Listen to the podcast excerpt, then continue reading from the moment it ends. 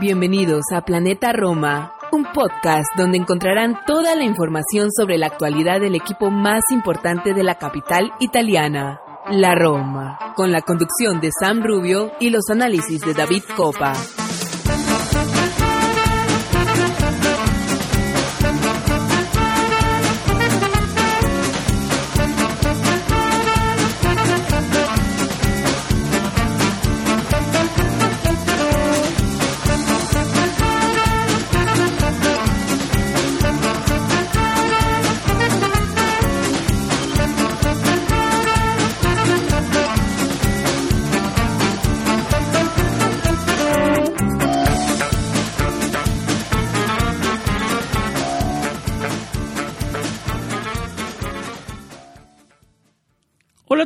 Tifosi y alorosi, y bienvenidos a un nuevo episodio de Planeta Roma Podcast. Sam Rubio les da la bienvenida al episodio 179 eh, en una tarde del 26 de enero del 2023. El calcio mercato está abierto todavía.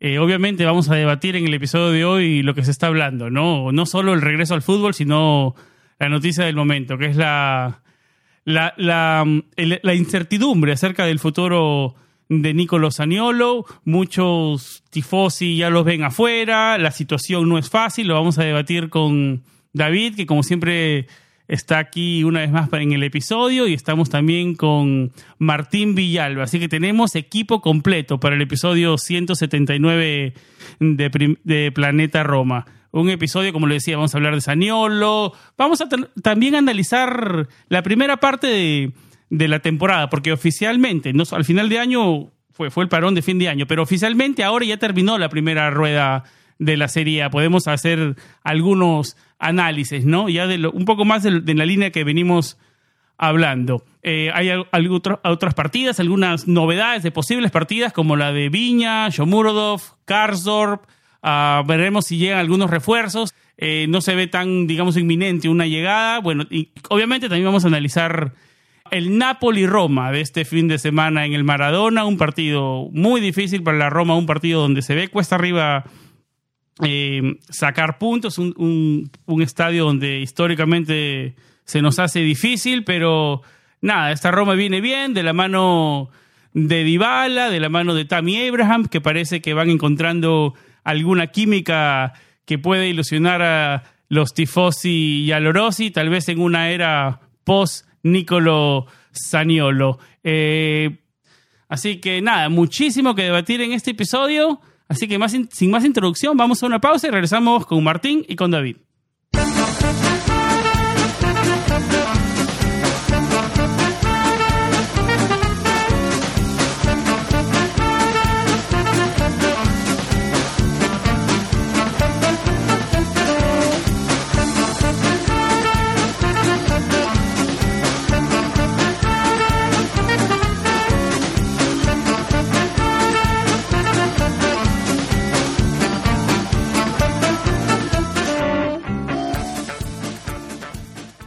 David Copa, lo encuentran en Twitter como Davidcito-RC, el editor principal de planetaroma.net. Está con nosotros un episodio más. Esta vez no hace de conductor, pero sí el analista y el que está con las últimas novedades del equipo. Amigo, ¿cómo estás? Bienvenido una vez a un episodio más.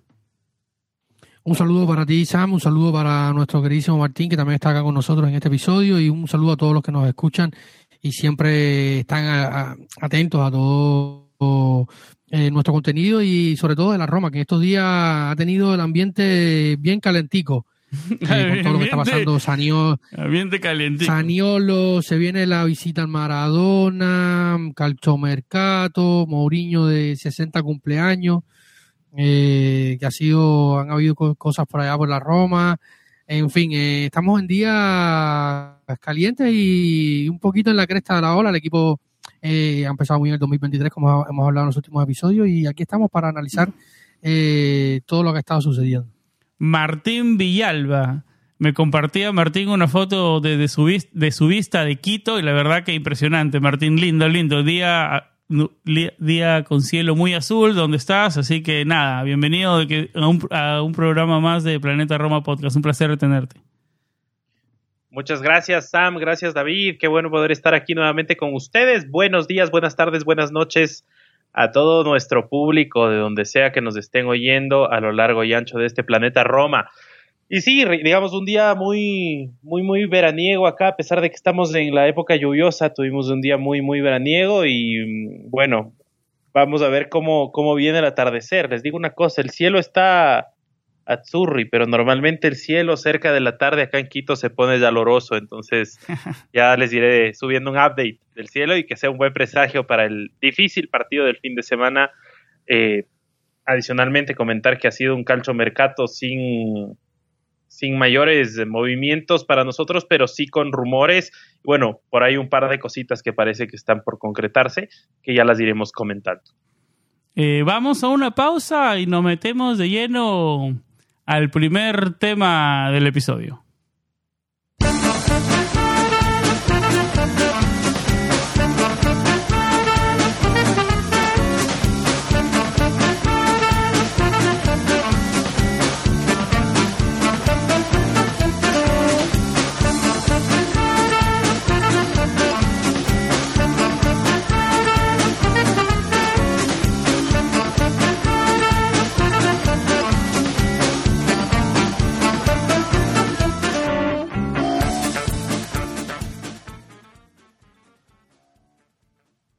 Como lo decía en la intro, terminó la primera vuelta de la temporada en Serie A con la Roma quinta y a un punto del segundo puesto y sumando cinco puntos con respecto a la temporada pasada. Esta es la cuarta vez en los últimos diez años que la Roma termina una primera vuelta con una cantidad de puntos similar. Eso es lo que teníamos, digamos, de dato en nuestras notas. Em, en líneas generales, David, ¿cómo valorizamos la mitad de la temporada. Ya nos meteremos en mejores, peores jugadores, análisis del juego, pero ¿cómo analizas en general? Y voy contigo primero, David, y después vamos contigo, Martín. La, misma pregunta. ¿Cómo analizas, cómo cuánto valoras la primera mitad de la temporada?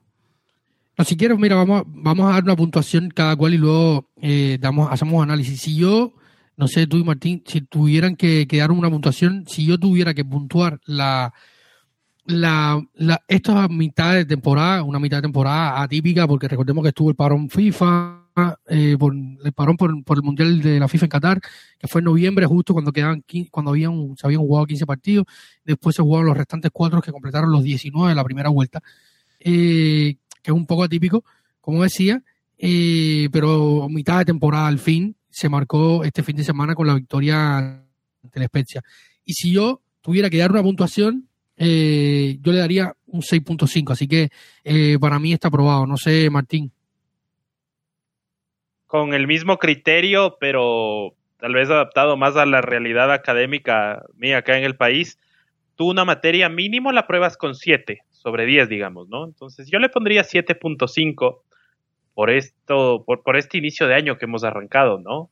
Porque si es que era eh, hasta el partido con Torino en, diciembre, estábamos eh, en seis, perdiendo el año de alguna forma, pero bueno. Yo le voy a dar, yo voy a estar en la mitad de ustedes, yo le voy a dar siete. Y no pintaba para siete, y estoy de acuerdo con Martín, eh, al terminarse el, el, fútbol justo antes del parón del Mundial, no pintaba tan bien, no pintaba como que ese parón nos vino bien, ¿no? Porque nos veníamos como ahogando.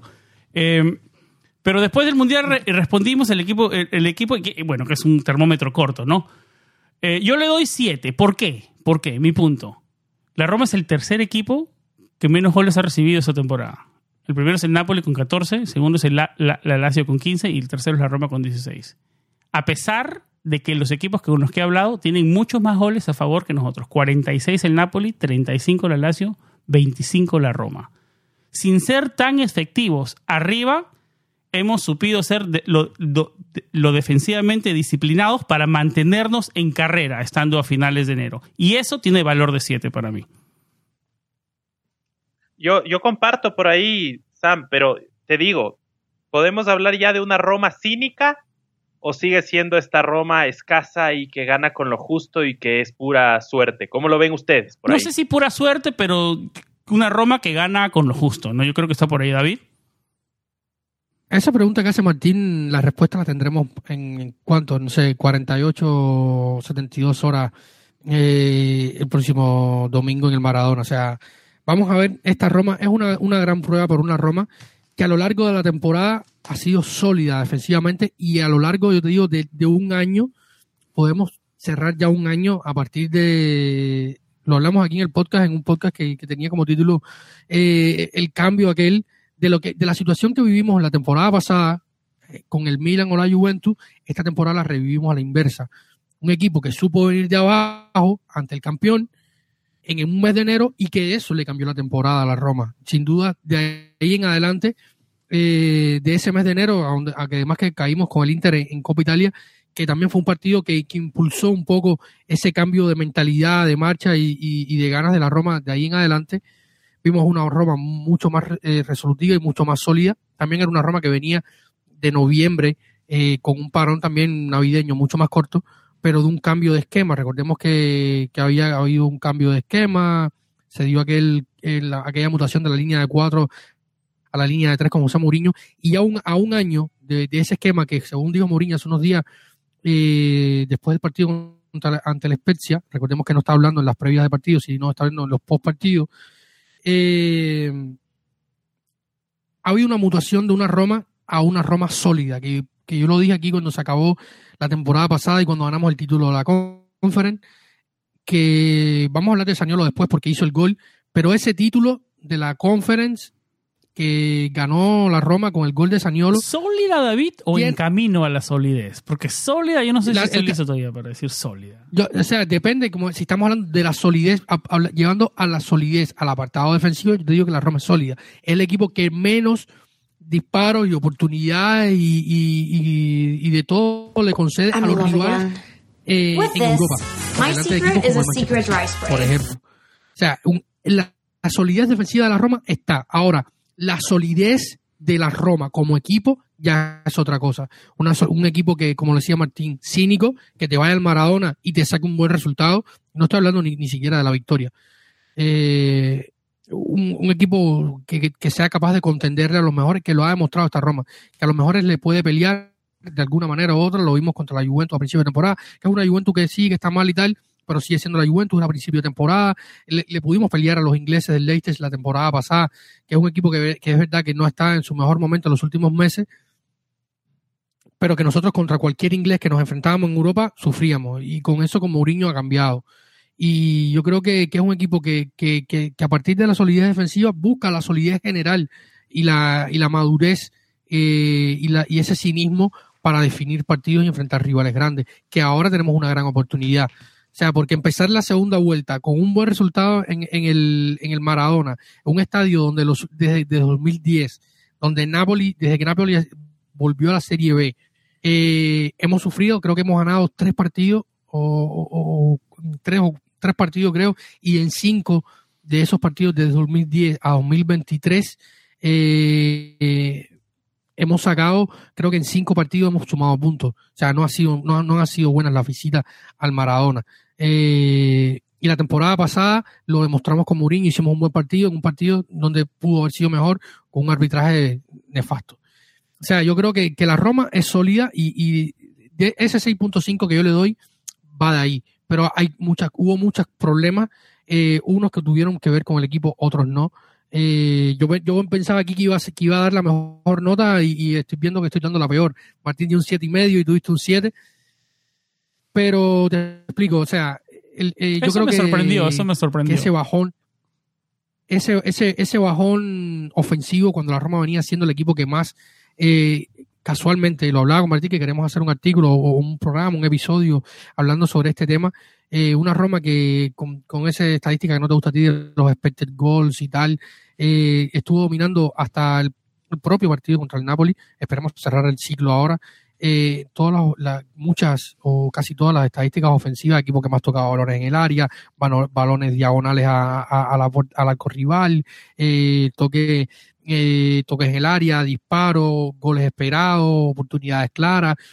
pero no se traducía en goles. Luego de eso, ni, ni hacíamos los goles, ni, llega, ni teníamos que llegar a, producirlo. O sea, fue la, nada absoluta y llevó a un bajón tremendo, sumado a la ausencia de Paulo Dybala, a la ausencia de Gini Wijnaldum, que sigue siendo un objeto desconocido, eh, un ovni, podríamos decirlo. Eso es un tema, David, porque eh, mucha gente dice, cuando llegue Wijnaldum los problemas se van a recuperar. ¿Dónde está el termómetro de eso? O sea, no sabemos, es un incógnito todavía. en teoría Exactamente. El, el tema Castro, que también pasó factura. Y ahora, cuando estábamos cerrando la primera vuelta bien, hace unos cuantos, no sé, dos semanas, dos viernes, eh, Nicolás Saniolo estalló el caso otra vez Nicolás Saniolo. O sea, esto ha afectado al grupo más allá y en el juego nos ha pasado factura. O sea, si hacemos una evaluación global de todo lo que ha sido la Roma en la primera vuelta, yo creo que seis y medio está bien. Eh, en, mi opinión, no sé, Martín. Pero estamos cerca, seis, siete y medio, siete, eh, seis y medio. Martín, ¿algo que agregar para cerrar, para cerrar este tema, esta pregunta? Sí, no, yo también estaba sorprendido un poco con, la calificación de David. Que fue la más baja de los tres. Si, yo te preguntaba, Martín, antes, la más baja de los tres va a ser la de David. ¿Tú lo creías, sí o no? No, no, nunca. Yo pensaba que la mía iba a ser la más baja. Pero, pero yo, yo pensé que la tuya, correcto. Yo pensé que la tuya iba a ser la más baja y que yo iba a estar en medio de los dos. no, pero no pensé que iba a ser la más alta.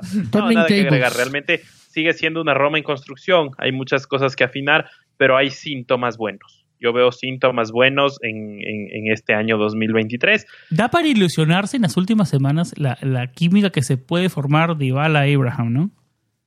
Sí, se esperaba que, muchos pensábamos que iba a ser hablar de eso, hay que hablar de, hay que hablar de cómo de cómo en el campo hay más sintonía entre entre o sea cuando están solo Dybala eh, y Abraham y Pellegrini y cuando no está Nicolás Aniolo hay que irlo hablando. Sí, sí, se ve. Eso lo vamos a, lo vamos a ver. Eso, eso es una buena pregunta para comenzar el tema del calchomercato, porque es algo que, ha circulado y ha sonado fuerte en los últimos días. Sí, sí, vamos a dejar esa pregunta por un poco más adelante cuando hablemos del tema calchomercato, Saniolo y cuál, cuál es esa, cómo va toda esa novela. Sigamos un, punto, sigamos un poco más en, analizar la, mitad de la temporada. Si hablamos de mejores jugadores, ¿quién, puede ser? O sea, yo creo que es fácil, ¿no? Lo de Dybala, cada vez que se está en la cancha. Digamos, después de Dybala, ¿quién ha sido el jugador más que, digamos, que fue más constante de, la temporada? Voy contigo, Para Martín, primero. ¿Para ti quién, David? Es Molen. Es Molen. Bueno, es una, claro. me, robé la arrancada, me robé la arrancada ahí y me la fui adelante a Martín. Pues esos, esos dos son difíciles de debatir, ¿no? Y si tienes que poner uno más en el podio, el tercero, ¿quién? E, esa ya es una pregunta de verdad. Esa ya es una pregunta de verdad y yo voy a dar un nombre que nunca creí dar. Cristante. Para mí ha sido como muchas más certezas que dudas Cristante en estos 19 primeros partidos y realmente los únicos partidos en los que lo vi mal era cuando se insistía por las circunstancias y la fuerza de las mismas en juntarlo con Matic y que eran dos gotas de agua, pero a mi gusto, cuando había fallas y lo anotábamos, incluso nosotros que no somos especialistas en, lo táctico, como, como Diego y como Santi, miembros del grupo de Patreons y también un apoyo gigante acá en el, en, el, en el podcast que les mandamos saludo. Si bien nosotros no somos analistas como ellos, nos dábamos cuenta, o al menos yo me daba cuenta a mi gusto, que el que dejaba los espacios, el que no hacía el seguimiento y el acompañamiento era Matic, que es un jugador que me gusta mucho.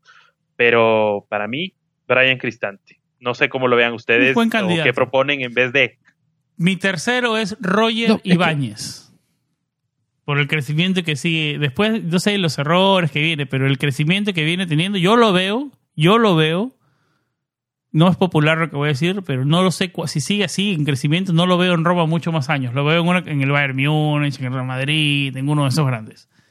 Puede, puede ser el jugador que nos salve del fair play financiero, te lo digo. Con dolor, con dolor, pero puede ser que circunstancialmente salga muy joven y con todavía errores, como en su momento salió Rudiger, como en su momento salió el mismo Marquinhos y ahora los vemos a los dos consolidados en la élite, ¿no? Pero no olvidemos que Roder tiene esta cláusula de los famosos 80 millones y eso hay que sacarse el sombrero frente a la dirigencia. David, ¿cómo lo ves tú? ¿Qué opinas de estas dos opciones que hemos mucha gente se reía de esos 80 millones. Eh, esa gente, mucha gente se reía. 80 millones para ese jugador, ¿cómo va a ser? Pero, o sea, es un jugador que se veía, que se veía que había que pulir, ¿no? David. Mira, eh, es una pregunta difícil, lo decía. Esta es la verdadera pregunta, porque en el 1 tenemos a Dybala, o sea, ha estado un mes fuera, pero es el hombre que desatasca los partidos, es el hombre que, que, que, que el fútbol ofensivo gira en torno a... a mm, El diferente, el él, diferente. de la Roma. Y, y si pensamos, el segundo es Molin, sin duda, porque si hablamos de, de solidez defensiva, eh, hay que hablar, hay que poner a Smolin. Luego, eh, la- es la difícil, ¿no? Porque si analizas, lo- los laterales han sido un caos. El ataque, Tami, na- nada. Eh, Saniolo, pff, ni hablar. Eh, entonces te quedas con Mancini e Ibáñez, Rui, que ha tenido sus manchas bastantes, y luego está el medio del campo. Matic con, ha alternado con, con Madi, Lorenzo ha estado la mayor parte del tiempo a, a media, a medio, a media máquina. Eh, de hecho, no jugó el último partido contra la Spezia, eh, estaba descansando, se espera que pueda salir al campo contra, contra el- contra el Napoli. No ha sido una mitad de temporada especialmente brillante para Lorenzo. Las lesiones Eh, también, ha tenido ¿no? momentos de, ha tenido momentos de brillantez, pero no ha, no ha sido eh, particularmente buena. Y, y yo creo que, que, que también por decantación está entre Ibáñez, Mancini y Cristante. Y luego yo creo que, que Cristante por, por, por muchas cosas, ¿no? Porque siempre está a disposición, porque es un tipo que no, no discute, eh, es un tipo que, que o sea, eh, Saniolo estaba peleando por, por, vamos a hablar de eso, ¿no? Por, por el dinero, el esto y lo otro, y este, este eh, Cristante ha estado cogiendo críticas de toda la prensa, los hinchas, de todo, jugando con Fonseca de central cuando no había centrales, de mediocampista central, de, de, de, de jugar alguna vez de enganche, eh, y cogiendo críticas en momentos de una Roma muy mala. O sea, y es un tipo que siempre ha, o sea, Daniele De Rossi lo, lo dijo el día de su retiro, sin ser romano, denme 10 como Cristante, o sea, y yo creo que, que Brian se merecería un poco más de reconocimiento, ¿no? Porque es un tipo que marca mucho los tiempos, tiene malos partidos, eh, a veces en- en- tiene dos, tres malos partidos, pero, pero es un tipo que siempre está ahí, corre, le, le pone, le pone grinta, le pone gana a, a su manera. A, veces nos desespera un poco, pero a veces te, te los partidos y te cumple mucho y corre para, todos lados, te tapa. El último partido de él y Matis, que, que siempre se ha discutido, oye, Matis y, Matic y, Cristante no pueden jugar juntos, lo dijo hasta el propio Mourinho, no sé qué, pero en el partido contra la Spezia, eh, que está bien, la Spezia no es la gran cosa, pero lo vimos en varios partidos contra equipos que no son la gran cosa tampoco, y sufrimos. O sea, y yo siempre lo dije, no es solo el problema Matic eh, Cristante, es lo que pasa de ahí en adelante o en los costados, porque ellos, si no hay un- un- una integración de, la Roma, eh, sufre el, el medio, los costados y el ataque, y ahí está. O sea, y el, el último partido, Mati sí retrocedió un poco más, jugó un poco más por, por eh, delante de, de la línea de los centrales, dejando un poco más libre a ti- tipo una mezzala, como le dicen en Italia, ese mediocampista volante que corre un poco más hacia adelante que fue Cristante. O sea, sin duda creo que Cristante puede ser el, el tercer en este puesto. O sea, entonces si, si estamos por unanimidad, ¿no? Dybala número uno, Smalling número dos y, y Brian Cristante número tres en el podio de los mejores jugadores de esta, de esta primera mitad de temporada. No, dos contra uno, yo lo pongo Ibáñez. Pero está- es buen, buen candidato, Cristante. Cristante es buen candidato, es cuarto para mí. Ahí. Sí, bueno. Pues, estamos- igual mayoría, igual mayoría, dos contra uno. Salgo perdiendo acá. Entonces queda. Sí, por mayoría, por Por mayoría. mayoría. Por mayoría. Dybala, Smalling, Cristante. Está bien, está bien. Y, y diploma de honor para Roger. Diploma de honor para- Eh, también a mí, Sí. no, a mí no me parece malo, ¿sabes? Lo, que- lo que viene haciendo, no para ponerlo en el podio, obviamente, pero ah, me- hablamos del medio campo, que no pueden jugar juntos, pero lo que ha hecho Matic por sí solo no me parece malo. Que no se complementan y que bueno, tal vez es otra cosa, ¿no? Pero me parece que le, ha, venido a agregar jerarquía por momentos, como titular, para muchos minutos, no sé, pero cuando le toca jugar, yo creo que se nota que es un jugador de jerarquía, Matic, ¿no? No pierde, o sea, controla el balón bien, sale- sabe distribuir, sale jugando, hace la jugada inteligente, no se complica.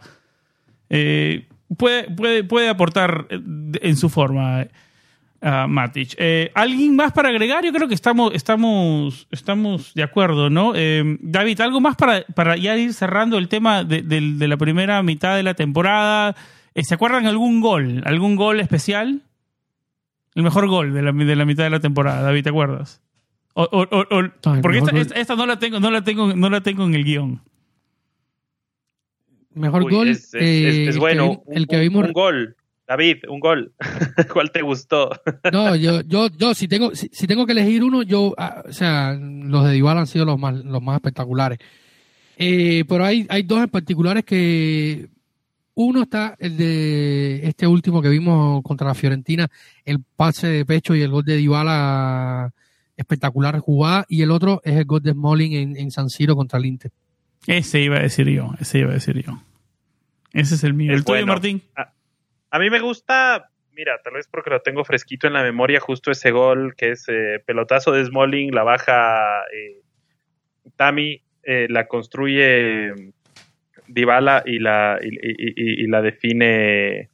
Vaya, se me acaba de ir quién la define, pero fue de, el- el- de los más recientes. ¿Quién definió ese gol? ¿Cuál? ¿Cuál? Correcto. El, el que te digo, pelotazo de Smalling, la baja Tami, la conduce eh, el fin de semana, la conduce Dybala eh, y en vez de errar al final manda, manda un pase de la muerte prácticamente. ¿El. Sharawi? Correcto, gracias, perdón, Sí. se me fue, contra- se me fue, el- se me Elcha fue el del. Sharawi. Lo siento por este lapsus que tuve, pero, pero no sé qué pasó, tenía borrado. A mí me gustó mucho porque es uno de los, de los conceptos que yo más me voy a quedar de, de- la Roma que se han implantado. Es como eh, una transición muy rápida hacia adelante con un pase largo, un pivoteo efectivo y un tipo distinto que es el que cambia el ritmo y manda el, el pase preciso. A mí me gusta mucho, mucho esa clase de gol. Y es una, Y- ola de, es una ola de aire fresco, porque eso venía faltando, ¿no? Hablábamos de defensivamente, que faltaba algo ofensivamente, y bueno, algo vamos viendo ya este 2023, ¿no? Algo vamos viendo, Correcto. David. Nos vamos para esperar la esperanza a Tami, Tami Dybala, porque se nota que cuando Pablo está en la cancha pasan cosas, ¿no? Y, y lo que tú decías desde el inicio del programa, se nota que hay entendimiento ya entre Tami y Dybala, porque mucho se le criticaba a Tami eh, que no estaba pivoteando bien, que no descargaba bien, pero tampoco es como que tenía con quién descargar. Entonces justo coincide que llega Dybala ya tiene Tami con quién descargar y lo vemos pivoteando balones útiles y que han desembocado en ocasiones ya prácticamente a partido seguido. Eh, la una que pivotea y le baja de pecho a Dybala, que también es un muy bonito gol y, y lo define, y el otro el que decimos que abre la jugada para Dybala, Dybala se descuelga y manda, manda por el centro. Y ojo, eh, el, eh, es un ejercicio interesante el que hacemos porque estamos tratando de ver partidos eh, en, un, en un global ponderando de forma igual partidos que se jugaron en agosto del año pasado versus partidos que se acabó de jugar hace pocos días. Y el fútbol es, eh, es, es, es así, ¿no? Este análisis es así, porque no es Masterchef, no nos quedamos con el último plato, los últimos partidos, los últimos goles. Entonces, eh, pero yo sí quiero destacar, al menos este inicio de año, que lo han tenido justamente Tami y el Sharawi. Porque yo te digo, si es que era hasta el partido con el Torino, para mí Tami podía entrar en la lista de los que tuvieron peor temporada hasta acá. Con estos partidos que ha tenido este año, se ha salido de esa lista, pero como son pocos partidos recién iniciados, tampoco está para entrar en la lista de mejores jugadores del- de estos, de este, de esta primera vuelta, digamos, de esta primera vuelta de partidos de, Ahora está hablando Martín de, de partidos de agosto, de adelante, de atrás. Me acordé del golazo de Volpato en el Benteodi contra el Gela, el movimiento de brasileirao de Matic en, el, en, en uno de los vértices del área, que fue un golazo realmente. Eh, hemos tenido buenos goles. No, no, no que y no. hizo el pase con, con el pie izquierdo, me acuerdo esa jugada, claro, claro. Un brazo, un Sí, fue como Matiño de- le dijeron ese De día en el chat, ¿no? Matiño, algo así le pusieron. Sí. Sí, sí, sí, Sí. buen gol, buen gol. Bueno, David, ¿algo más para cerrar este tema, Martín? ¿O nos vamos a una pausa y, nos metemos ya ahora sí al tema calchomercato? Creo que podríamos ir con peores jugadores, ya que lo hablamos. Buena idea. Refilón. Sí. Sí, a ver, buena idea. a ver, Martín, comienza, Martín, Martín, vamos a dejar a Martín primero. a ver.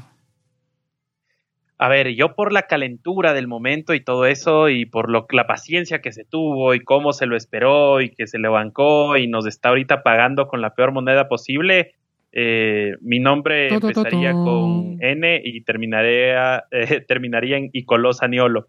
Pero, y más allá de eso, eh, si bien hay varios nombres que los estamos poniendo igual a, a- a- a consideración de nuestros Patreons, y al final vamos a nombrar rápidamente cómo quedó en la votación, pensando en los Aniolo, en los Karsdorp, los de Spinazzola, eh, los mismos eh, Velotti, incluso Patricio, que tuvo un par de errores eh, graves en un par de partidos. Yo me quedo con Karsdorp, porque Karsdorp es un jugador que murió en Tirana el 25 de mayo del 2022. Murió, o sea, él, él pisó ese campo de juego contra su ex equipo y desapareció. Dejó de ser el jugador que nos tenía acostumbrado a ser, no un jugador brillante, nunca brillante, pero sí un jugador consistente, al menos consistente. Mi papá siempre le criticaba que no podía levantar un solo centro, pero al menos se veía velocidad, se veía criterio en las coberturas, en ocupar espacio, disciplina táctica al momento de subir y de bajar. Entonces, para mí es Karsdorp por cómo se borró y cómo tuvo ese desenlace fatídico en la noche de la traición, como la llamo por lo que dijo Mourinho. Eh, Carlos es mi candidato. Eh, para mí también Velotti, porque no puede ser posible que esté ya varios meses y el aporte ha sido, la verdad, que mínimo. Se esperaba muchísimo más del gallo. No, a ver, tal vez nadie para decir que sea titular, pero más de lo que ha aportado ha tenido que haber aportado. Ya, ya, yo creo que ya, ya, tiene, ya tiene un buen termómetro de tiempo como para ser críticos con él. Yo creo que lo pongo también en la lista, David. Es que es muy difícil un jugador que estuvo tantos meses fuera, no hizo pretemporada, llegó ya con todo empezado, corre para aquí, corre para allá. David, soporte ha sido mínimo. No sé. Mínimo. Mínimo. Pero es que tu juego prácticamente ha sido mínimo. Soporte ha sido, eh, bueno, por lo menos eh, Chomuro jugó un partido y anotó gol. Eh, contra Sassuolo hizo algo, pero es que físicamente no existe, no ha estado. ¿Ha hecho algo más desde que falló el penal frente al ese equipo del Torino? Ha hecho, no me acuerdo, es más, no me acuerdo este año. no, este año no ha entrado al campo. Sí, bueno, entró cinco minutos contra Boloña, creo que fue. Eh, eh, Boloña, Milan, eh, Genoa y Spezia. en, en algunos de estos partidos entró unos minutos al final, pero no mucho más. Ahora quiero, quiero aportar un criterio interesante, como les digo, muchas veces hacemos el ejercicio de ponerlo también a consideración del grupo de Patreons los invitamos a que se unan desde la módica cantidad de un dólar al mes y el otro tier también que es de tres dólares que tiene más beneficios aún que el de un dólar, pueden ser parte de este grupo, tener voz, tener voto, proponer temas, proponer cosas y pasar un buen rato con nosotros hablando de la Roma. Pero en el grupo, nuestro amigo Alex Murillas, eh, muy, muy, muy valioso siempre sus aportes, especialmente en lo que es primavera y fútbol femenino. Realmente Alex es un especialista eh, en eso y un gran conocedor de la Roma en general. Estuvo en Roma incluso uh, viviendo un tiempo. Pero bueno, Alex nos dice, para mí Espina ha tenido más oportunidades que el mismo Andrea Velotti y ha rendido igual de mal.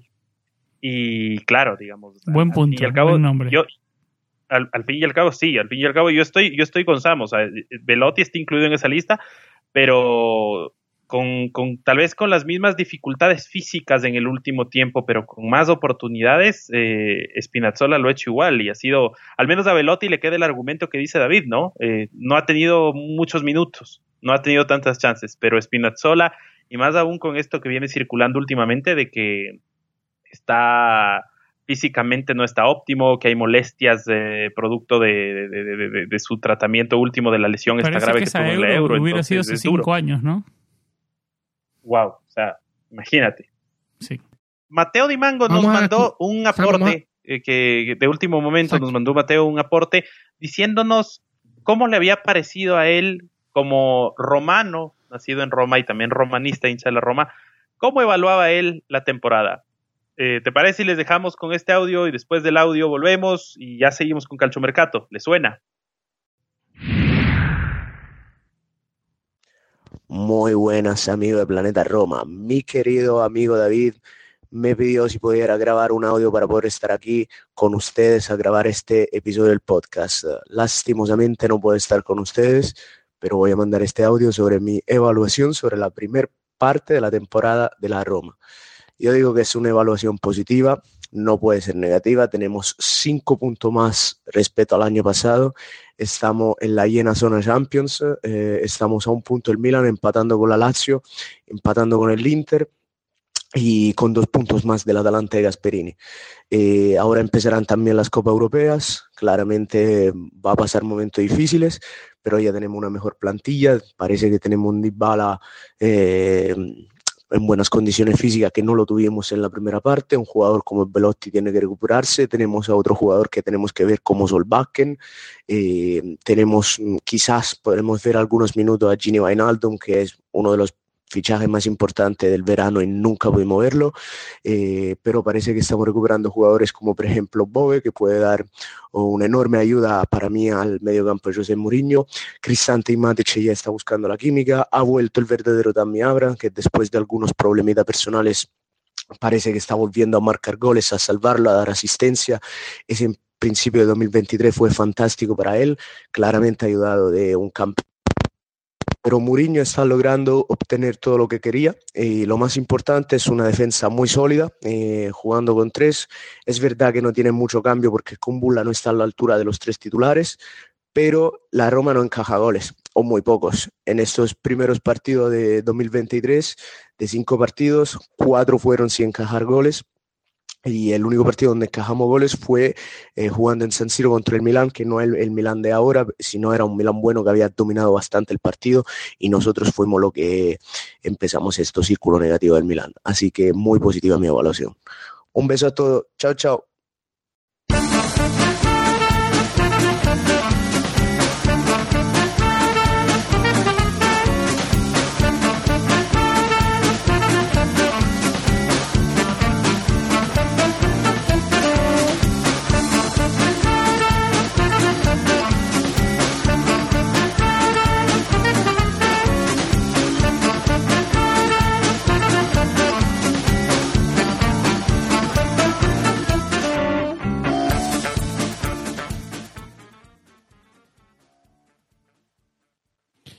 Y estamos de vuelta aquí en los micrófonos de eh, Planeta Roma Podcast, con un pequeño cambio en la, en la, alineación al medio tiempo. Nuestro querido Sam Rubio tuvo que, que, ausentarse unos minutos, pero sí detrás de las consolas de Planeta Roma para producir este episodio. Y estoy aquí con Martín y como habíamos anunciado después de escuchar a nuestro querido Mateo Mango, muchísimas gracias Mateo por sus consideraciones sobre la primera parte de la temporada de, de lo que estuvimos hablando.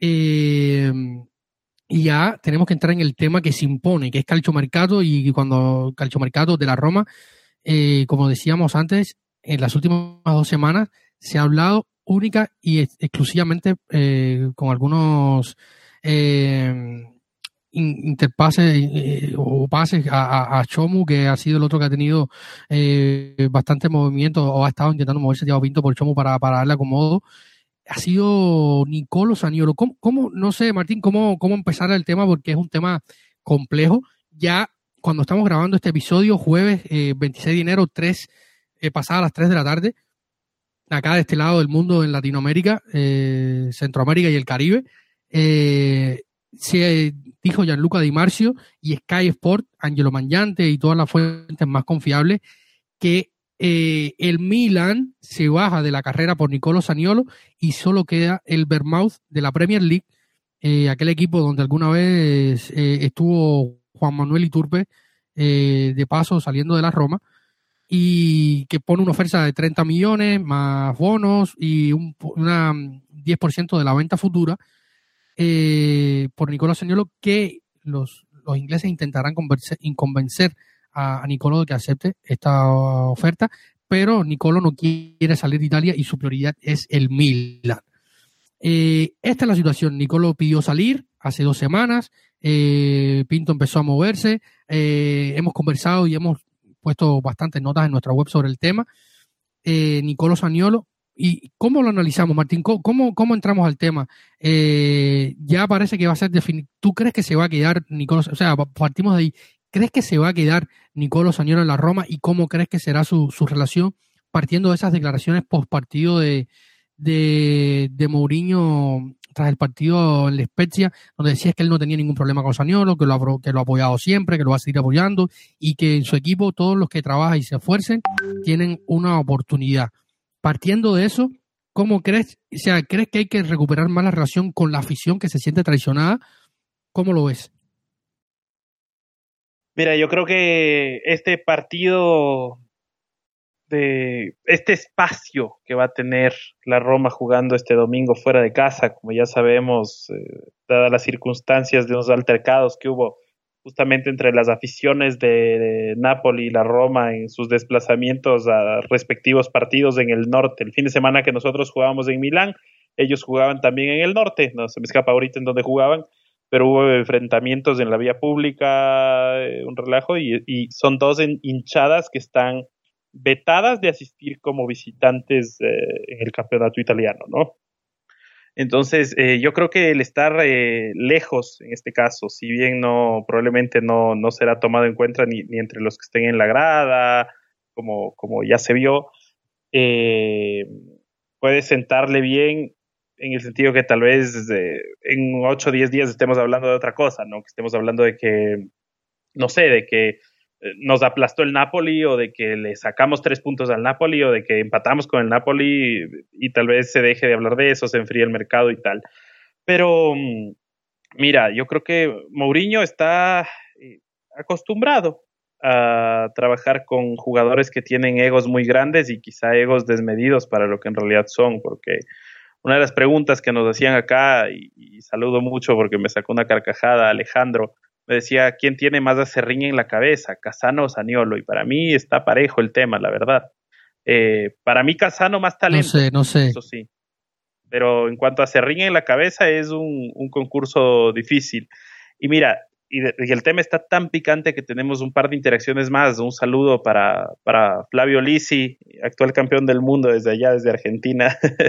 Eh, un caballero, Flavio, me cae muy bien. Siempre eh, nos, nos pregunta que, nos comenta que si por Saniolo no pagan lo que vale, que se quede y que tampoco la Roma puede regalar un jugador solo porque tiene el capricho de irse, que de todos modos hoy nos sirve, y a su criterio que hoy nos serviría más Ziyech que Saniolo, porque ojo, ese es el rumor de mercado, ¿no? También que si es que se desbloquea lo de Saniolo, la Roma su, alternativa era Ziyech, también vamos a ir a eso.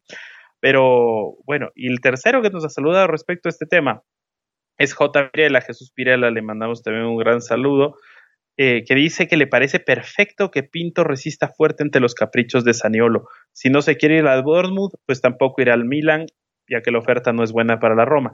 Que se quede a pelear un puesto de titular si está dispuesto, y si no, le sale tribuna. Yo voy por ahí. Eh, yo como me imagino que se va a resolver esto, eh, yo me veo a le veo a Saniolo en una situación de encapricharse como, como en Song si se encaprichó con no salir.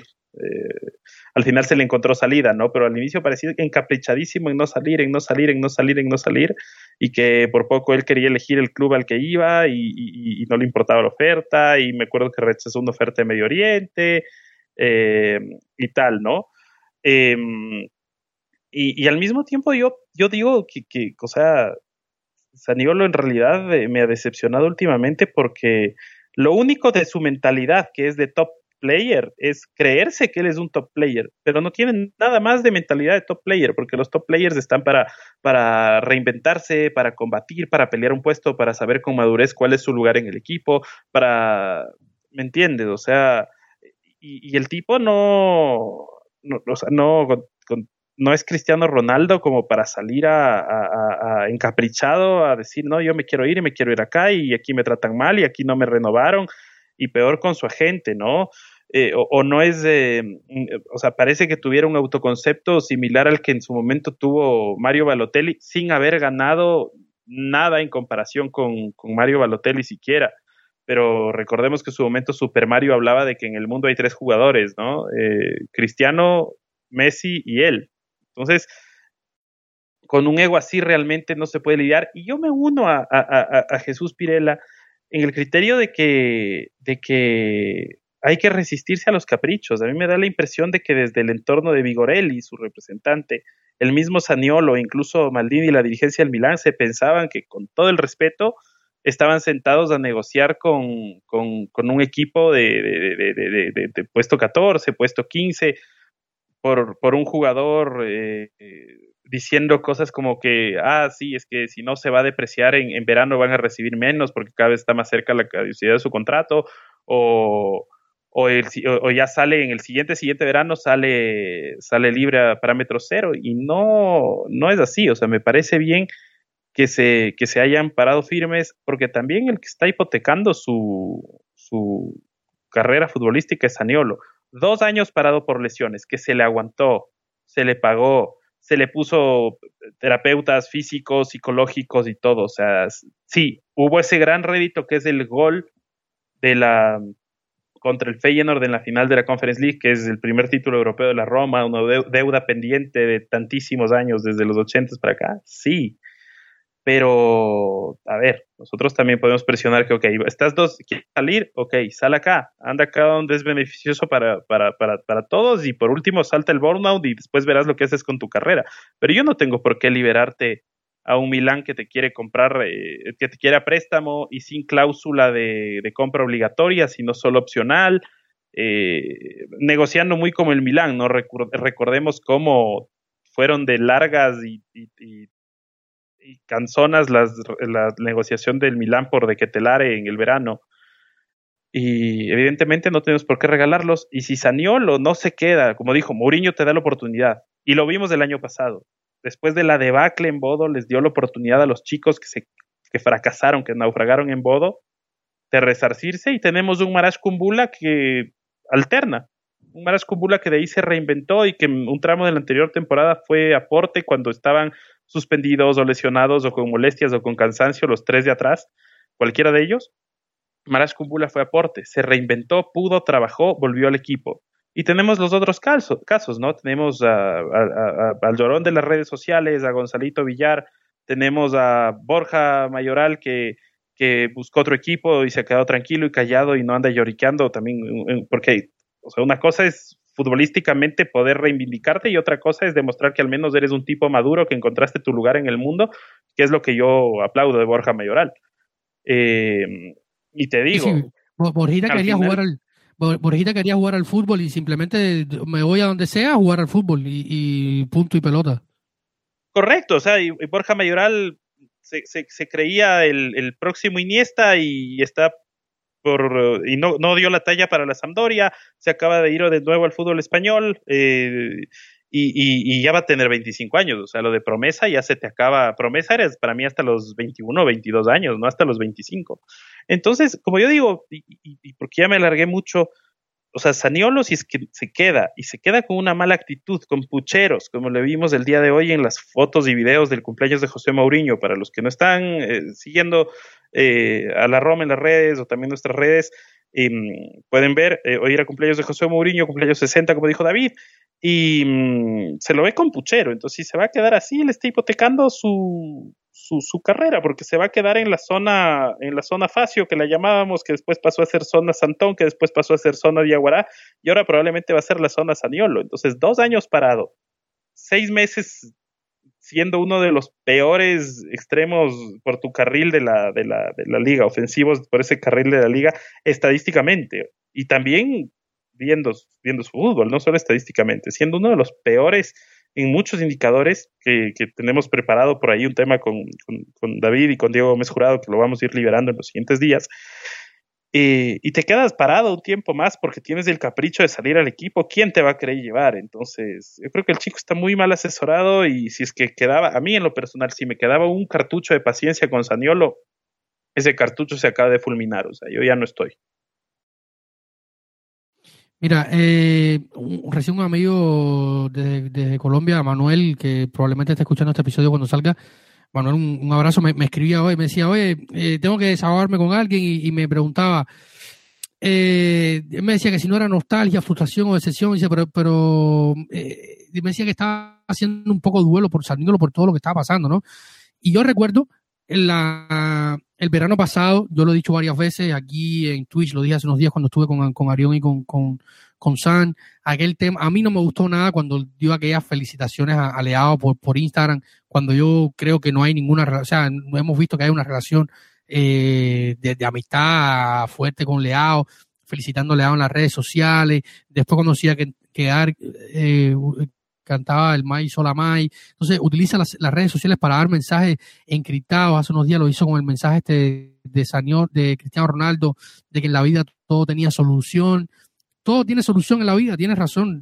póngase a jugar y, y, más nada. O sea, a mí no me gustó nada nada me gustó cuando se rompió la camiseta. Yo vi a, a Checo con, malos momentos, vi a, a Totti, a De Rossi, a, todos los campeones que hemos tenido y jamás vi a nadie romperse la camiseta. Estás teniendo por un mal momento, sigue trabajando, tome mejores decisiones, juegue mejor a la pelota, tienes el apoyo de un entrenador top mundial, de los mejores de lo que va a decirlo en el fútbol. Aproveche eso, amigo mío. Pero Totalmente. cae en esta situación, te quieres ir al Milan.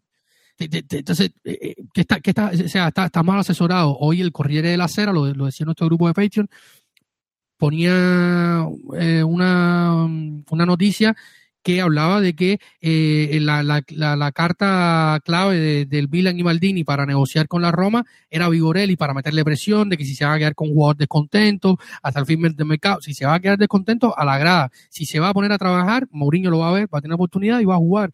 Pero como tú lo decías, con Diego estamos preparando un artículo sobre lo que perdía la Roma con la salida de, de Nicolo Saniolo que ahora tendremos que cambiarle el título porque si él no quiere ir al Milan y, no acepta la Premier, tendremos que poner eh, que hubiera perdido la Roma si se iba a Saniolo.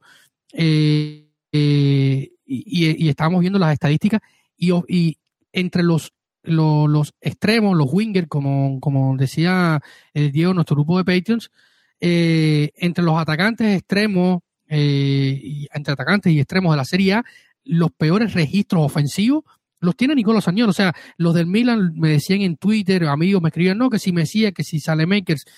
Amigo mío, la temporada ofensiva en los últimos dos años de Sañol ha sido prácticamente nula. No existe.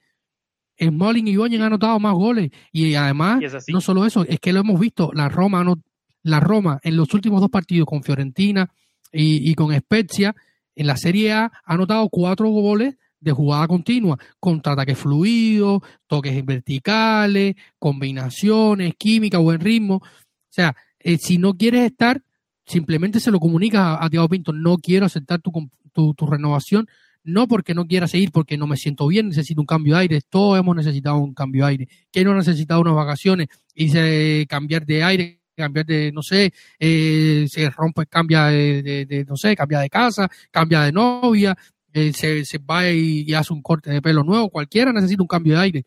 Y, es entendible después de lo que le ha pasado y tanto lo que, que, se le ha apoyado. O sea, si, yo creo que si él va de frente y le dice a Tiago Pito, mira, oye, no quiero, no quiero seguir, eh, sales a una de las 400.000 radios que hay en Roma y dice, miren, yo quiero, no, no quiero aceptar la renovación, creo que, que no ha ido bien, me han puesto mucha responsabilidad, creen que soy el nuevo Salvador, cualquier discurso que quiera decir, y me quiero ir, y San se acabó y hay un acuerdo en buenos términos. Tampoco aceptando las migajas del Milan, que siempre está regateando, no tiene un peso. Hay una, hay una negociación, una investigación abierta porque uno de los socios minoritarios del Milan durante la gestión Elliot y, y por el pase de Elliot a Red Beard había hecho una reclamación y estarían investigaciones, en fin, un rollo. Maldini y Manzara pidieron dinero a, a los americanos para, para costear el fichaje de Saniolo le dijeron que no, solo préstamos con opciones y obligaciones de compra bajo sus términos. La Roma necesita el dinero, necesita ser plusvalía, pero vamos, no, no hay regalo, o sea, hay que componer la situación, Martín. Claro, no, no, pero, pero totalmente. O sea, yo para, para la Roma, probablemente el Milán era la peor opción contractual. O sea, te digo, antes que, o sea, no va a pasar ahorita, evidentemente, por todos los rollos en los que está la Juventus, pero probablemente la oferta que supuestamente mandó la Juventus en verano de 35 millones pagaderos a tres temporadas sigue siendo mejor que la oferta de lo que quiere plantear el Milán, porque, porque como te digo, o sea, puede que, que de aquí eh, el fútbol es así, es raro, a veces da vueltas y puede que salga Saniolo y se vuelve el top player, pero te juro, o sea, de top player, hoy por hoy lo único que tiene son los videos antes de las dos roturas de, de, ligamento cruzado y el creer que él es un top player. Nada, nada más. Ah, el, el, estadito subiendo con Cristiano y, o sea, ¿entiendes? O sea, es, eso es más, y, y, te digo, esas cosas más que de diva son, más que de top player son de diva y, y divas no, no necesitamos y no queremos acá. Y el ambiente es suficientemente convulso, suficientemente tóxico eh, como para eso. Em, por otro lado, em, y, eh, dímelo.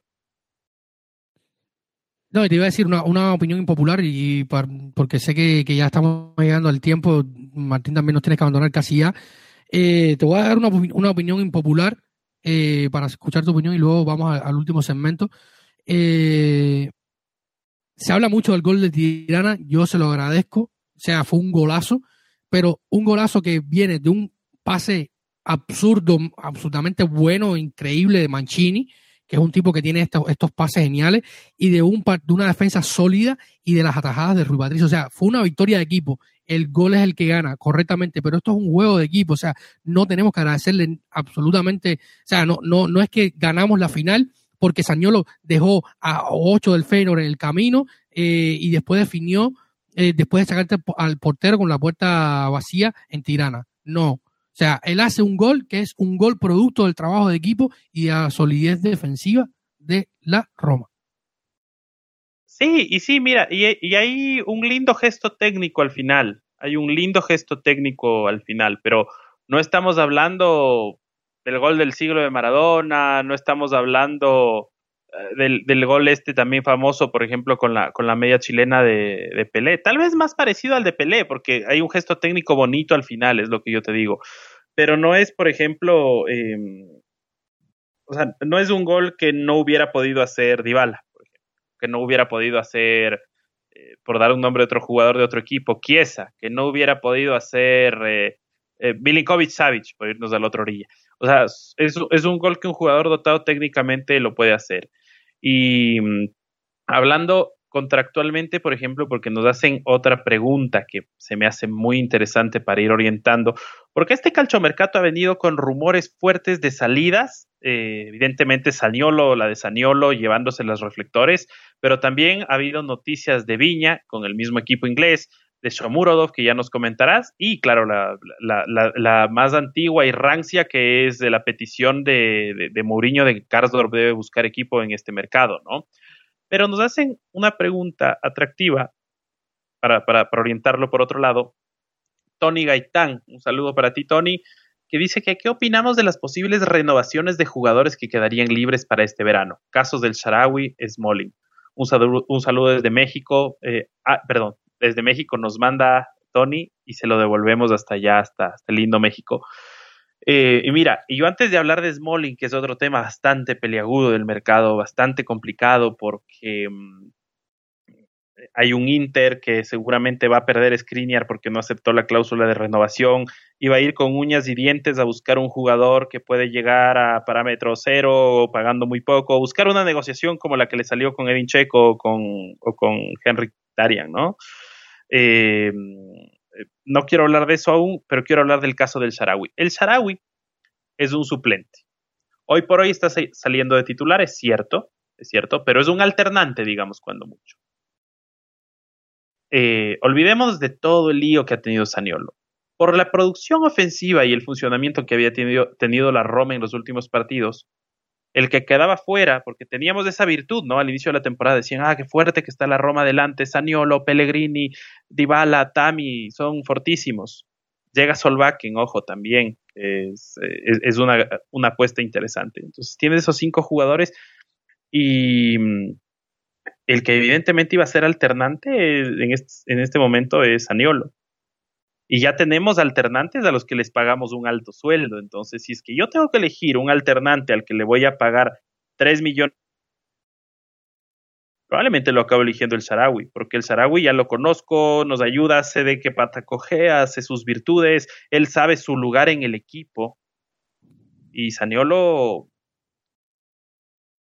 y, que estaría, y que estaría dispuesto, Martín, y que, y que él ya estaría dispuesto a aceptar una renovación a la baja por seguir en la Roma.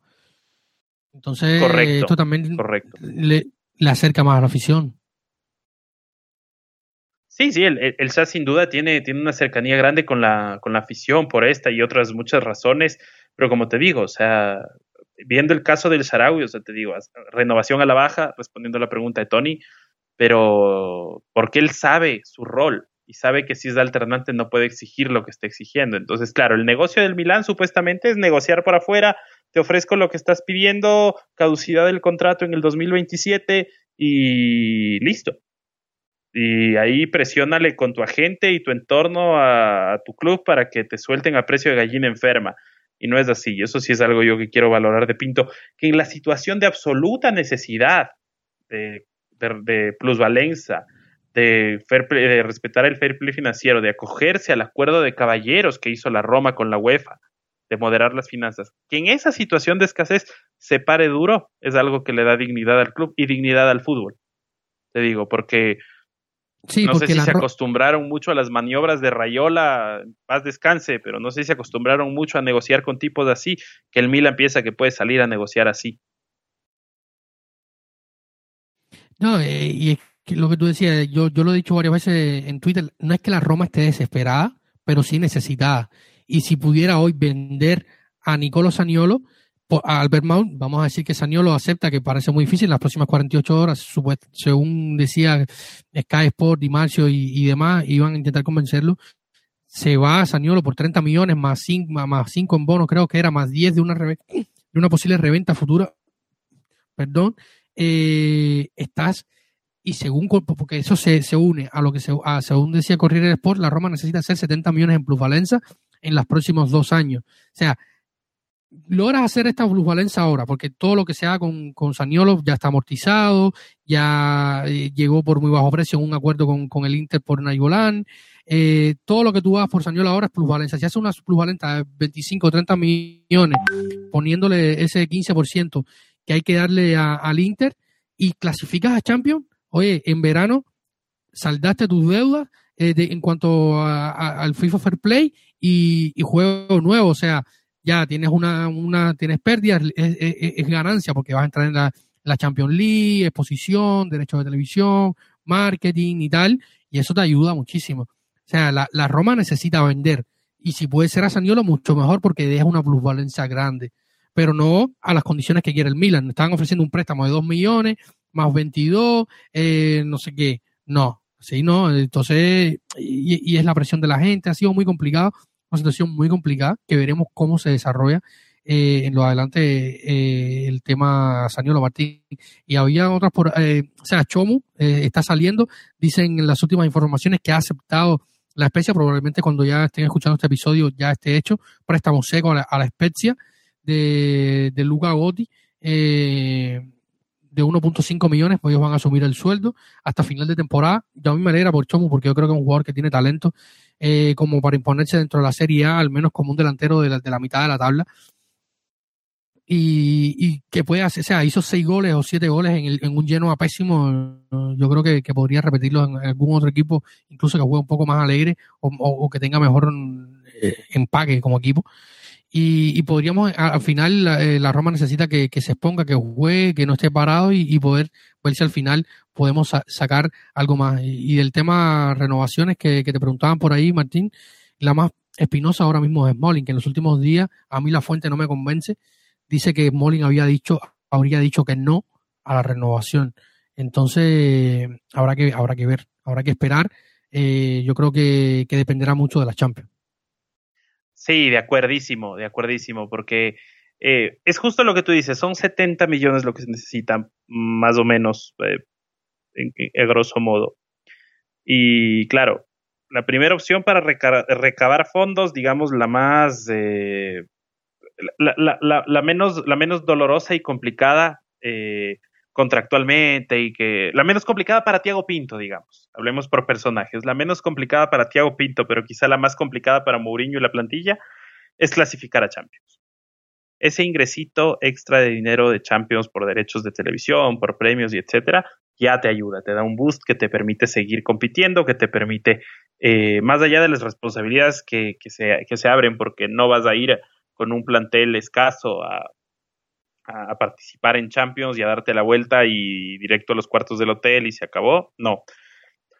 La segunda manera es lo que tú dices, hacer caja con, con mercado. Entonces, eh, pero no hay que olvidar que como yo siempre digo, en esto de acá, y, muy bien al hablar de Saniolo y, lo que es amortización, em, no siempre 30 millones son 30 millones. Entonces, a grosso modo, y me corregirás, David, por ejemplo, si es que el día de mañana se lo vende a Roger Ibáñez en 80 millones, alguien paga su cláusula, eh, hay que descontar de ese valor de ahí, si es, que si es que aún no han pasado determinado número de años, lo que él nos costó a nosotros.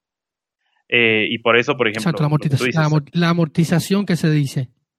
Correctamente. Entonces, por ejemplo, porque podría decirse a breves rasgos, ah, ok, vendamos a Saniolo a 30 y, a, y entre Karsdorp y Shomurodov que den otros 30 y ya tenemos 60 no siempre es así, porque Shomuro nos costó 23 y lo vendemos a 8, estamos perdiendo 15 y, la cosa va de ese lado.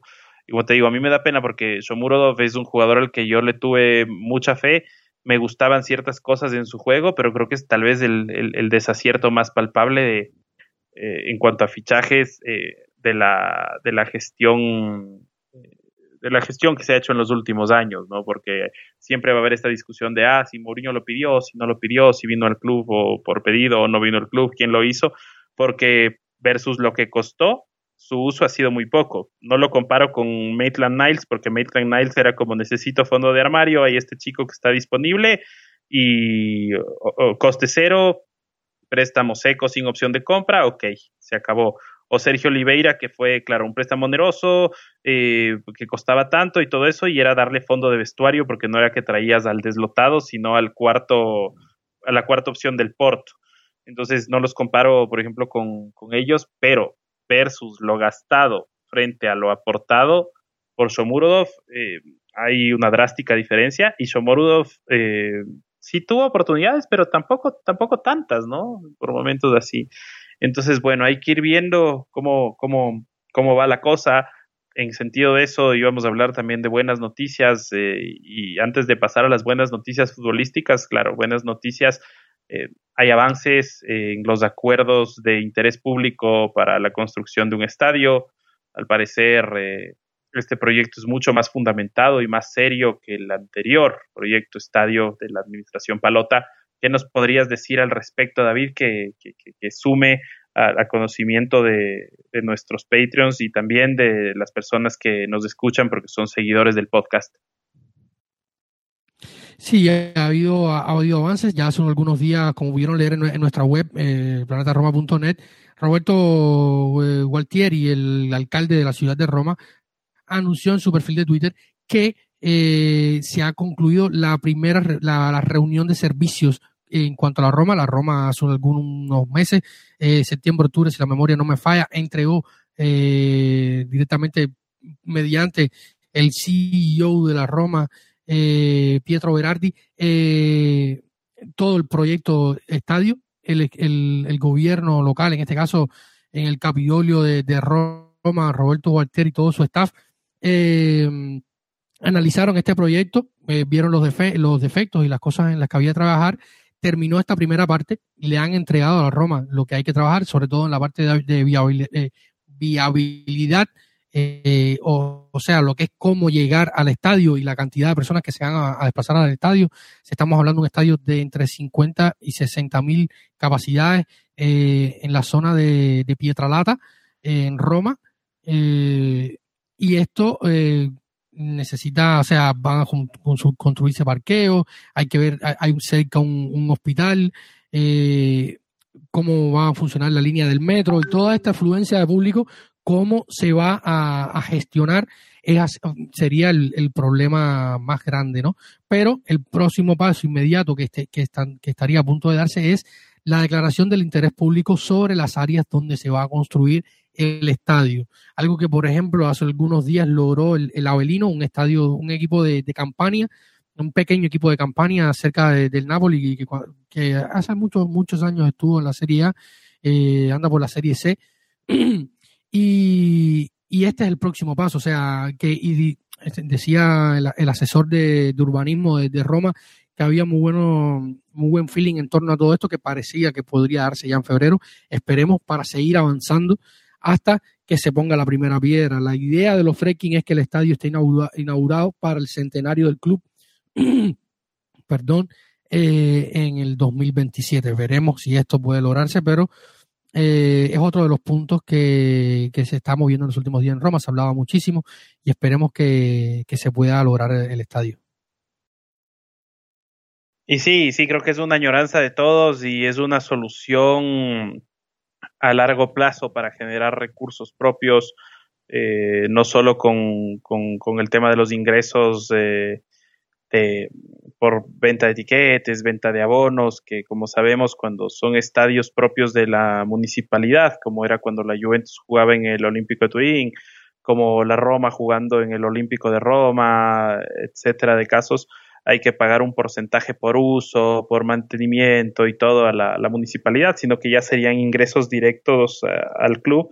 Pero también el tema auspicios, patrocinios, no en vano, por ejemplo, el estadio del Udinese se llama Dacia Arena, detrás de eso hay mucho dinero, o el Allianz Stadium de la Juventus. Eh, realmente es una, una fuente de ingresos sostenible para el club eh, y por eso es una de las prioridades de la administración eh, de la administración de los de los Fredkin.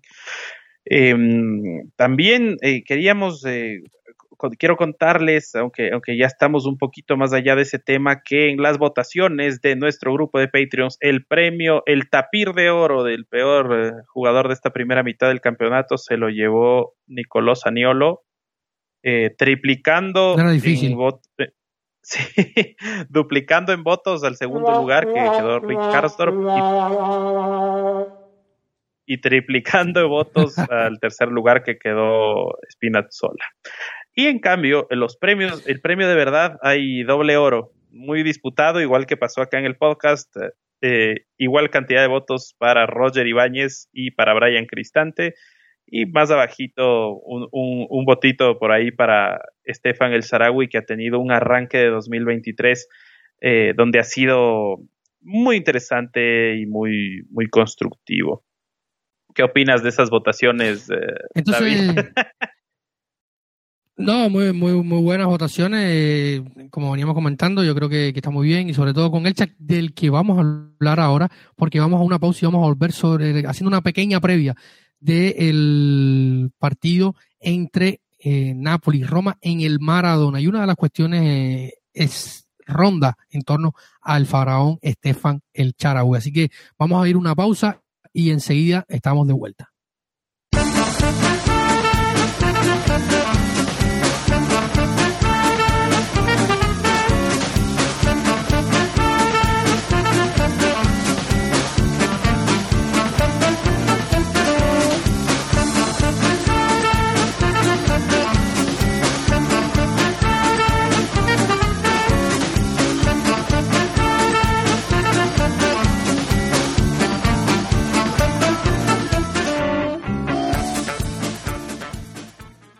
Y estamos de vuelta acá en los micrófonos de Planeta Roma Podcast para comenzar a hablar un poquito del Derby del Sole o Derby del Sud. Si en Italia el Derby del Norte, o conocido en Italia como el Derby de Italia, es entre la Juve y el Inter, en el partido más importante de la zona sur de la Bota o de la península itálica, es sin duda entre Roma y Nápoles. Este domingo eh, tendremos ese partido en el Maradona ante un líder eh, tremendo, el acorazado de Spalletti, 50 puntos en los primeros 19 partidos. Eh, es el equipo que, ha logrado mayor diferencia eh, al término de una primera parte de la Serie A en muchísimos años, sacándole 12 puntos de ventaja al segundo clasificado, que es el Milan, a un punto de la Roma, 38 por 37. y este partido puede significar muchísimo para la Roma. Y una de las cuestiones, como hemos venido hablando durante este episodio, Martín, es el Charawi baño de fútbol tremendo, estuvo elegido incluso en el 11 de la semana por SofaScore, eh, esta conocidísima web de estadística, aplicación y que tiene una aplicación y tal de resultados en tiempo real, lo ponía en el 11 de, la, de la jornada de la Serie A. Y eh, las dudas están en torno al Charawi o Spinazzola, del que veníamos hablando hace un rato también. Eh, ¿Debería José Mourinho utilizar a Elcha arriba, potenciar lo que, lo que realmente es bueno y utilizar a, a Espina por la banda izquierda o, cambiar. Recordemos que en, la especie en Liguria no estuvo Lorenzo Pellegrini, debería volver. Estuvieron Matis y Cristante en el medio. Podría jugar Elcha por la izquierda, Lorenzo arriba en el, para completar el ataque con Dival y Tami, con Matis y, Cristante en el medio y Elcha por la banda. O podría haber algún otro cambio con Cristante y Lorenzo en el medio, eh, en el ataque y Espinazzola en la banda. ¿Cómo, cómo crees que, salga Mourinho y cuál crees que va a ser la determinación de José Mourinho, Martín? Uy, yo te digo que para mí esta vez eh, lo, lo, retrasa un poquito el Sharawi. Creo que contra un rival tan fuerte en ataque como, como el Napoli es eh, un riesgo innecesario salir con alguien tan, tan inconstante, inconsistente como ha estado este año Spinazzola.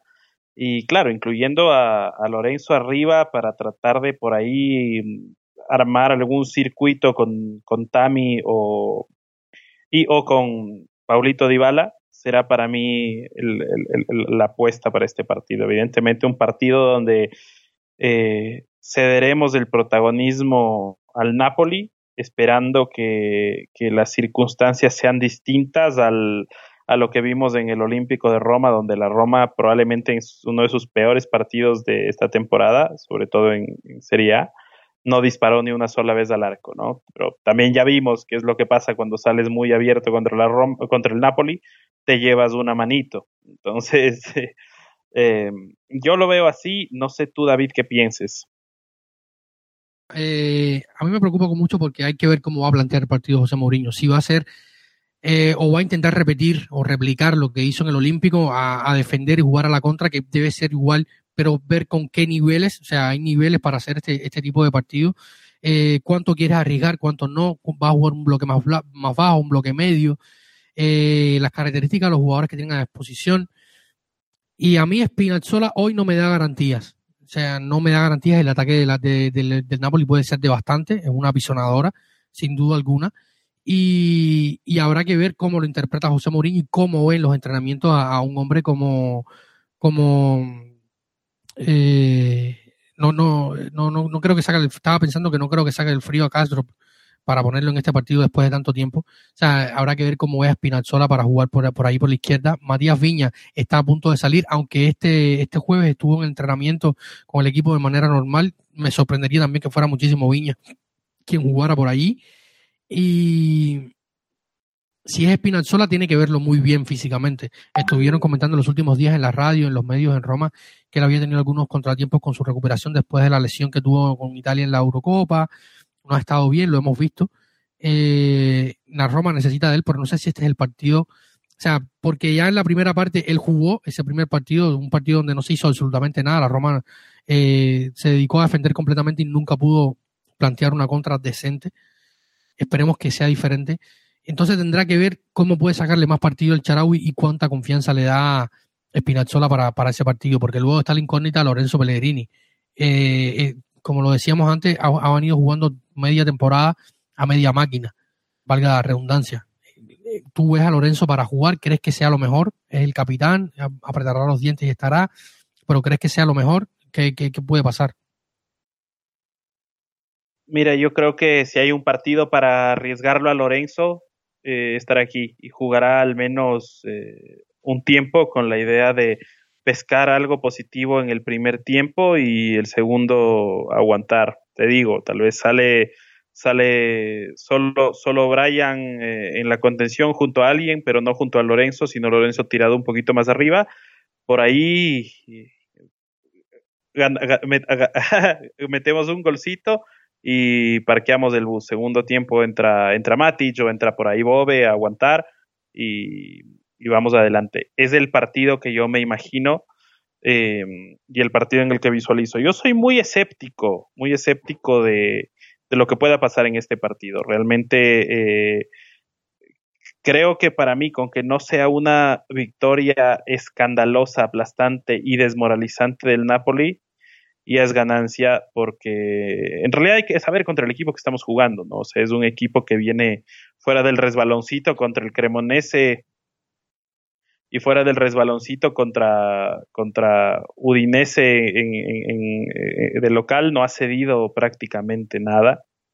Eh, no, ha, no ha cedido puntos, ¿no? Tuvo un doble resbalón ahí contra la Fiorentina de visitante y el Udinese de local. Es el, el único punto que ha cedido de local y en general, eh, a la derrota en Milán frente al Inter, los únicos puntos que ha cedido en la, en la liga. Es un arranque realmente espectacular del equipo Spalletti.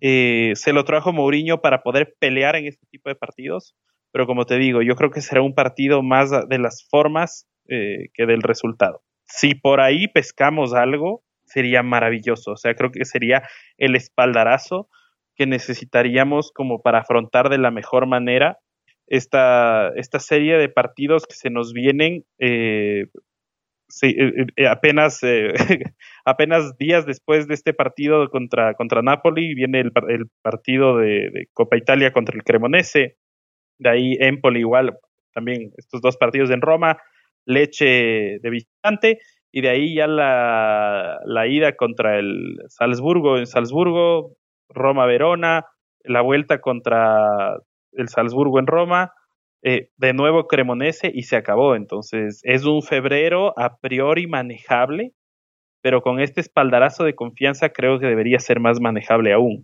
Lo que en cambio, si es que vienes con una manito en, en la cara, como le pasó a la Juventus, tal vez te desmoraliza y no aprovechas este que debería ser el mes en el que la Roma consolide una serie de, de buenos resultados y puede establecerse fuerte, cimentarse en la, en la pelea para los cupos de Champions. Exactamente. Eh, febrero es un mes muy importante y la mejor manera de saltar a este mes de febrero es el trampolín que supone el partido en el Maradona. Va a ser un partido muy importante, sobre todo por esto, ¿no? Por, por, la, por el ánimo, por las ganas. Yo creo que las sensaciones son hoy, venimos de, buenos partidos y, las sensaciones son buenas eh, y esto hace pensar que podría ser eh, que se podría sacar un buen resultado en un estadio donde históricamente, al menos de, de 2010 hacia adelante, con la vuelta de la, de la, a la Serie A del Napoli, hemos sacado, nos ha costado, sí, nos ha costado sacar puntos allá y, es difícil. Pero es una oportunidad inmejorable, inmejorable para eh, ir adelante y, sacar eh, buenos puntos y, salir con, con, la moral muy arriba. Pronóstico, Martín, si tuvieras que hacer un pronóstico para ir cerrando el, episodio, ¿cuál sería? Uy, lo perdemos 0 a 2, o sea, Napoli 2, Roma 0. ¿Tú? Contra Mufa, no te creo, no te la compro. Esa, no, no, esa, esa no es, la con ánimo de Mufa, no es con ánimo de, de, de, de hacerla no, contra Mufa. Sí, sí, te conozco. Te, tuvimos un scorecast acá que durante el Mundial y que ganó, lo ganó nuestro querido Irving Sainz, uno de nuestros Patreons, que en, los pocos, en pocos días va a recibir su, su, camiseta de la Roma de la temporada pasada de, de, local. Un abrazo a Irving hasta México. Eh, nuestro grupo de Patreons teníamos este scorecast y todos los partidos, todos los partidos de Ecuador, Martín los puso en contra de Ecuador. Ganó algunos, otros al final no fue tan bien, pero es la contramufa. Entonces me estás pasando la pelota caliente a mí. Si tuviera que decir un marcador, te, lo digo tocándome el corazón, creo que gana Roma 2 a 1. Esperemos que así sea. Ojalá, ojalá, anulo Mufa, anulo Mufa de cualquier forma, no, te juro, porque lo mío, lo mío es, es, eh, es, real, es, real, esta vez sí es real. Lo de Ecuador sí era totalmente, porque decía, ojo, al menos si no, si no gana Ecuador me llevo los puntitos del Scorecast, esa era mi lógica, ¿no? Pero, pero acá sí lo veo muy difícil el partido en el Maradona, muy, muy, muy difícil.